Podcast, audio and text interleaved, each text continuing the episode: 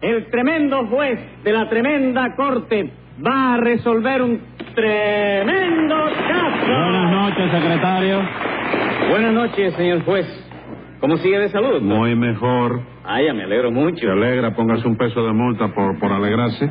No, no. Y dígame qué caso tenemos para hoy. Una reclamación por daños y perjuicios, señor juez.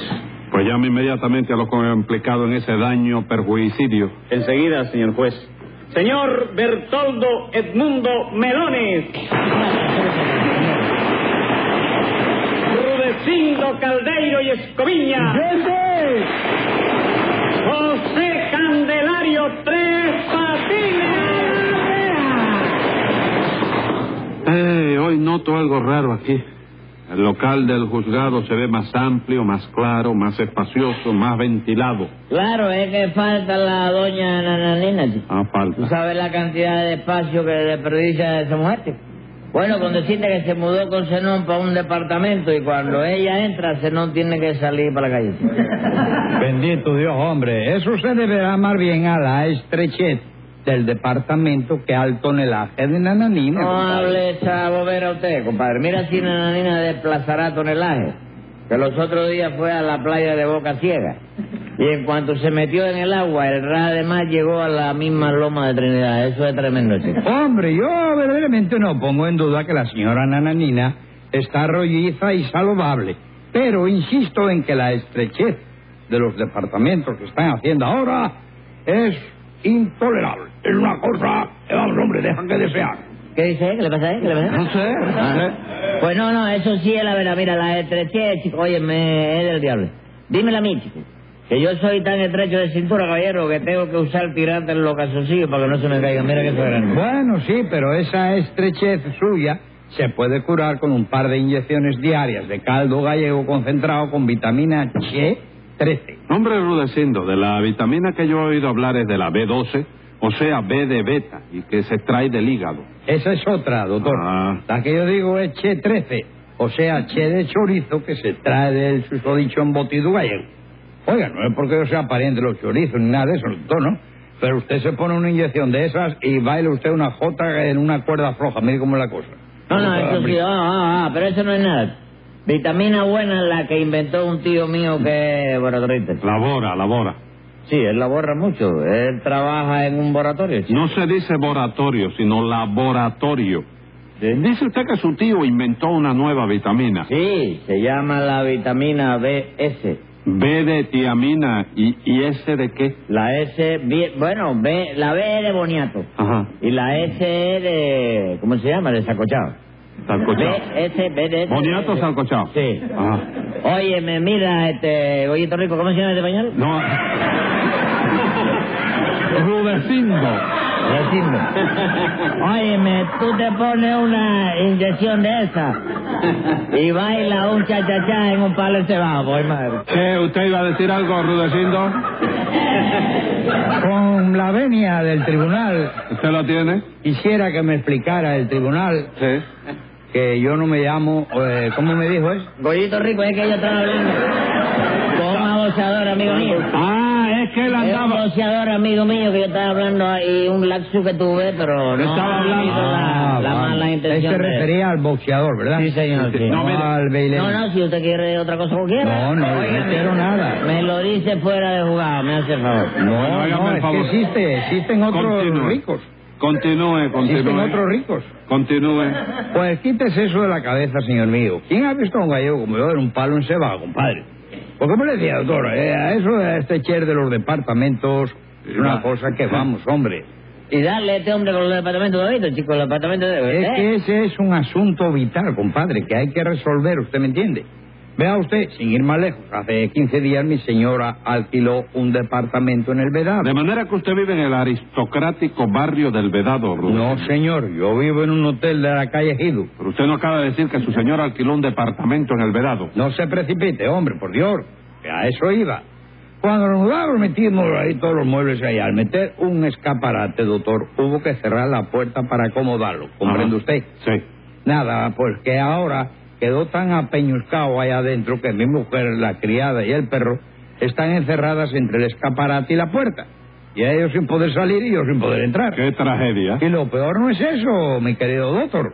Lo peor es que el perro, la criada y mi mujer están imposibilitados de cocinar. ¿Quiere usted decir que esos tres cristianos... Digo, no. Esos tres animales... Digo, no tampoco. Dice usted que esos dos cristianos y ese animalito llevan encerrados 15 días sin comer. No, hombre, ¿qué va? Yo los alimento con una manguirita por la mirilla de la puerta. Ah, vamos. Por cierto, los otros días te acuerdas que tú no podías ir, Rolecito. ¿Eh? Y me mandaste a mí y se tupió la manguerita esa chica. ¿Por qué? Porque tu mujer me dijo que estaba cansada de tomar líquido Sí. y, y le llevé el almuerzo. Ya tú sabes lo que le llevé el almuerzo, con gris, tasajo y yuca con mojos. ¿Y qué pasó? Nada, que empecé a echar la comida por la manguerita, pero se atravesó un trozo de yuca ahí en medio de... eh, óyeme, y ni para atrás ni para adelante. sí. A propósito, tu mujer necesita urgentemente un oculista. No colista. Sí, porque resulta ser que yo al ver aquella trabazón eh, de yuca dentro de la manguera, pues empecé a soplar, chico. A soplar. Sí. Bueno, menos mal que se le ocurrió a usted algo. No, no, compadre. la idea es buena, pero lo malo es que metí un soplido tan fuerte y un trozo de yuca salió disparado y se le clavó en un ojo. Si tú hubieras visto cómo lloraba la pobre niña, chico. ¿Qué niña es esa? La niña del ojo, chico. Ah. Bueno, yo creo que de esta, si tu mujer se salva, queda loca. El párpado le quedó desbaratadito, desbaratadito. Bueno, dejemos esos circunloquios oculares y vayamos al grano. Sí, pero tú... Ah, tú sabías también lo del grano, ¿no? ¿De qué grano está hablando usted, Tres Patines? Del grano de frijol negro que tiene incrustado la, la señora Rudecino en el otro ojo. Ah, pero también eso. Sí, pero no te preocupes, ahora tu mujer tiene un ojo azul y el otro negro. Y eso, óyeme, no se ve todos los días, chico. Eso sí es verdad. Lo malo es que ahora con un ojo va a llorar mojo de yuca y con el otro caldo de frijoles negros. Bueno, basta ya de rodeos oftalmólogos, he dicho. Y usted, oftalmólogo. Qué inteligente Yo- eres. Gracias. Señor, ¿qué hace aquí? Pues yo he concurrido, señor juez, en calidad de acusador. Ah, vamos, ¿cuál es su nombre? Bertoldo Edmundo Melones para servirlo. ¿Tú eres por casualidad de los melones de Castilla, chico? No, no, señor. Yo desciendo directamente por línea paterna de los melones de Sevilla. Hombre, todos los melones son de semilla, chico. No, no, de Semilla no, señor mío. He dicho de Sevilla, la tierra que baña el Guadalquivir. La tierra donde el sol es más bello y las mujeres son más hermosas. ¡Y ole! ¿No está usted en Sevilla? ¿Cómo no, chico? Yo viví muchos años en la calle de la Siempre, chico. Siempre no, Tres Patines. pues, ¿Eh? Esta calle sevillana que usted dice se llama de las Sierpes. No, chicos, siempre son esas cosas coloradas que le salen a la gente en el cuerpo y que le pica mucho, chico. Graso error otra vez. Eso que usted dice son herpes. Este no es una cosa que usan los electricistas para empatar los alambres pelados. No, Tres Patines, eso es teipe. No, eso sí que no. Este IP es una montaña que hay en Canarias, chico, que me lo dijo un isleño amigo mío. No, esa montaña que hay en Canarias, que está en la isla de Tenerife, se llama Teide. Ah, tu peso de geografía tú. El Teide es una montaña que está en ese lugar de donde es Fernando Lama. No, ese lugar de donde son los lamas. Y no Fernando, precisamente, se llama Tíbet. ¿Eh? ¿En qué quedamos? ¿Tibe no es maestro en inglés? No, y mil veces no, maestro en inglés, teacher. Tú ves, ahí sí que no. De pelota no discuta conmigo, que la pierde. ¿Quién está hablando de pelota, Tres Tú mismo Patines? dices que Tiche es maestro en inglés. Y yo sé bien que Tiche son marrero, bragaña, trompolón. Esos son, no son teachers, sino pitcher. Secretario, Ah, Ande, señor juez. póngale a Tres Patines un peso de multa por cada jonrón que le batió por mental al guajiro marrero. Con la venia del señor juez. Dice usted, señor mío, que estuvo usted en Sevilla. Sí, señor. Una vez fui a visitar a un tío mío. ¿Tú no conoces a tío Pantaleón? No, señor, no. Pero si Pantaleón hoy es lo más conocido que hay en Sevilla, chico. ¿Es acaso torero y lo conocerán en la Plaza de Toros? No, es carterista y lo conocen en el cuartel de la Guardia Civil. De manera, Tres Patines, que usted se tenía calladito eso de que tiene un tío en Sevilla, Ah, ¿eh? pero tú no lo sabías. No, señor. Pues sí, chico, allá está. Por cierto que tío Pantaleón es el inventor de la máquina de hacer aceituna, ¿tú sabes? ¿Eh? Oiga usted, tiene que saber que las aceitunas no se hacen a máquina. Bueno, yo sé que antes se hacían a mano, lo sé yo. Pero costaba mucho trabajo meterle la semilla dentro, ¿no? Pero por eso mi tío Pantaleón inventó la máquina. Ah, sí. Sí, no, es una máquina preciosa, interesante. Mira, primero entra la semilla por un lado y luego la masa de material plástico, un plástico verde, entra por el otro. Así es que las aceitunas son de material plástico. Sí. ¿Tú no te habías dado cuenta de eso? Es que sale más barata, chico. Pues tú verás, entonces la masa esa se liga luego con la vaselina. Con vaselina. ¿Y Sí. para qué? Esa vaselina es para que rebale cuando tú la vas a pinchar con el tenedor. ¿Tú no has visto que se te va? Mire, Tres Patines, sujete su imaginación, que aquí todos sabemos, excepto usted, que las aceitunas ni se hacen a mano ni se hacen a máquina. Ah, no. No, señor. La aceituna es el fruto natural de un árbol que se llama olivo. Olivo. Olivo no es cuando a uno se le va una cosa de la memoria. No, esto que usted dice es olvido. Y no empecemos otra vez con su reacción en cadena de disparate. Vamos a ver, señor, ¿cómo dijo usted que se llamaba? Bertoldo Edmundo Melones. ¿Y el segundo apellido? Dieta. Llevo ese apellido por equivocación. ¿sabe? ¿Cómo por equivocación? Sí, señor. El caso es que mi padre, cuando soltero, padecía del estómago y quería casarse. Entonces el médico le dijo que podía hacerlo siempre que se casara con una dieta rigurosa. Claro, claro. Mi padre, que no porque sea mi padre ni nada de eso, pero que era bastante bruto, que en paz descanse. Murió él, ¿no? No, digo que en paz descanse el que se atreva a decirle bruto. Ah, vamos. Sí. ¿Y qué pasó? Que cuando el médico le dijo lo de la dieta rigurosa, mi padre se puso a buscar una mujer que se apellidara dieta y que además tuviera mal carácter, para que fuera rigurosa, ¿sabe usted? Entonces Ajá. quedamos en que tú eres el producto de una señora dieta de melones, ¿no es eso? Bueno, si lo dice usted seriamente, le contestaré que sí, porque efectivamente mi madre se llamaba Divina Dieta de Melones. Sí. Pero si lo pregunta usted con choteito, Oh, le diré que me alegraría muchísimo que su señora madre de usted fuera modista, modista, ¿pa' qué, chico? para que le pusieran como castigo el tener que hacerle un vestido chemis a la estatua de la India. Óyeme, pues yo quisiera que su señor padre de usted fuera un imbécil. ¿Y para qué? Para decirle que la torre de la Giralda es un pirulí a ver si se lo chupaba. Eso no me lo dice usted a mí en la calle. Eso se lo digo yo aquí, se lo digo en la calle y en la plaza de toros de Sevilla. Yo le... Bueno, basta ya. Viejo, ¡Millones! Ah, está bien. No se meta usted, que esto no es con usted. ¿Cómo que no? se- Diez pesos de multa a usted y diez pesos a usted y ole. Y vamos a ver, Rudecindo, dígame si el señor Melón es el acusador, ¿qué papel pinta usted aquí? Acosador también, doctor. De manera que hoy Tres Patines está acusado por partida doble. Muy bien. Rudecindo, a ver, ¿qué pasó? Verá usted, doctor. Como usted no sabe porque es un ignorante. Veinte pesos de multa. ¿Qué dijo usted, Eh. No se Rudecindo? ponga bravo, hombre, por Dios. Yo sé que a usted le han dicho cosas peores y no se ha pasado. usted nunca. Veinte pesos más. ¿Se ha Apúntese fijado? hoy. ¿Eh? Mire, Rudecindo, vamos a dejar eso así. No siga. ¿eh? Está bien, con Cuen- mucho gusto, doctor. Cuénteme lo que pasó. Muy bien. Como usted no sabe, yo soy pintor, ¿no? Y hace unos días inauguré ahí una exposición en la azotea del muy ilustre centro de La Habana, por aparte de San José, que me quedó muy bonita. Eh, y cobraba la entrada. Sí, señor. A peso por cabeza, excepto los periodistas que tenían pase.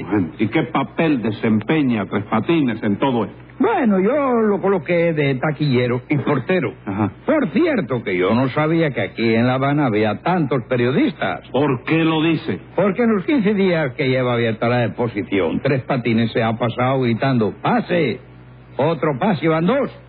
Pero por la taquilla, doctor, nadie. Nadie pasaba por la taquilla. Eso de la taquilla es lo de menos, querido doctor. Ajá. Porque lo que yo quería era venderle mis mejores cuadros a ese señor, que es aficionado a la buena pintura. Ajá. Y con tal motivo lo invité a mi exposición. Y cuando yo llegué a la puerta, no solamente este señor no me dejó pasar, sino que me engañó vendiéndome un cuadro que según él era de Dalí, pero resultó una falsificación. No, no, no, no, no. Ah, No, sí, sí, sí, sí. No, falsificación. Y ole. ¿Qué Eh, ole? Ya eso pasó. No, no, yo sigo oliendo hasta que se me acabe la nariz, no te preocupes. Ese no es falsificación que estaba firmado por Dalí. ¿Es así o no es así? No, pero, pero, pero estaba firmado por Dalí, el pintor español. Ah, No, chico, no. El cuadro lo hizo una amiga mía que pinta de oído. ¿Cómo de oído? Sí, ella pinta de oído. ¿Cómo de oído? Llamada Dalia, sí. Pero venga acá, ¿cómo? ¿Eh? explíqueme cómo es que pinta de oído. Porque yo sé que toca de oído, pero pintar de oído. De oído, sí, que no es pintora de academia, es una cosa improvisada que le de hombre. Ah, Ella hizo ese cuadro, ella se llama Dalia. sí. pero que a la hora de firmarlo se le acabó la pintura y en lugar de Dalia firmó Dalí nada más, que Ajá. está pegado al marco la frase ahí. Sí, Entonces le faltó para poner la A. Sí, le faltó una Dalí. Sí. Ah, Ajá. Y, le- y el punto es eh, cómo acentuó Dalí. el, el acento. Sí. Ella iba a poner el punto, pero en ese momento tornudó y Ah, el punto quedó está bien. corrido, ¿no? ¿Y usted de qué acusa a Tres Patines, Rudecindo? Daños y perjuicios, doctor. Porque al no dejar pasar a ese señor, dejé de vender mis mejores cuadros a un buen precio. Pero chicos, si yo no lo dejé pasar porque tú mismo me lo dijiste, chico. yo, Sí, chico. El papel que tú le diste a este señor decía bien claro que no lo dejara pasar. Mira, aquí tengo Pues yo el papel. A señor. ver, a ver eso. Mire, ve, fíjate, aquí, fíjate lo que dice ahí. A ver, ¿qué dice? léelo tú, a ver. No, léalo usted. Bueno, Ray. Dejar pasar a ver a todo el mundo. No, no, no, no. Ahí dice dejar pasar a Bertoldo Edmundo. Ajá. Siga. Ese- El otro renglón dice Sí. menos al idiota portador de la presente. No, Melones y Dieta, portador de la presente. ¿Ah, sí? Secretario, tome nota. Venga la sentencia. Es fácil de comprender. Lo comprende hasta mi tío, que es bruto a más no poder y que se buscó este lío por no saber leer.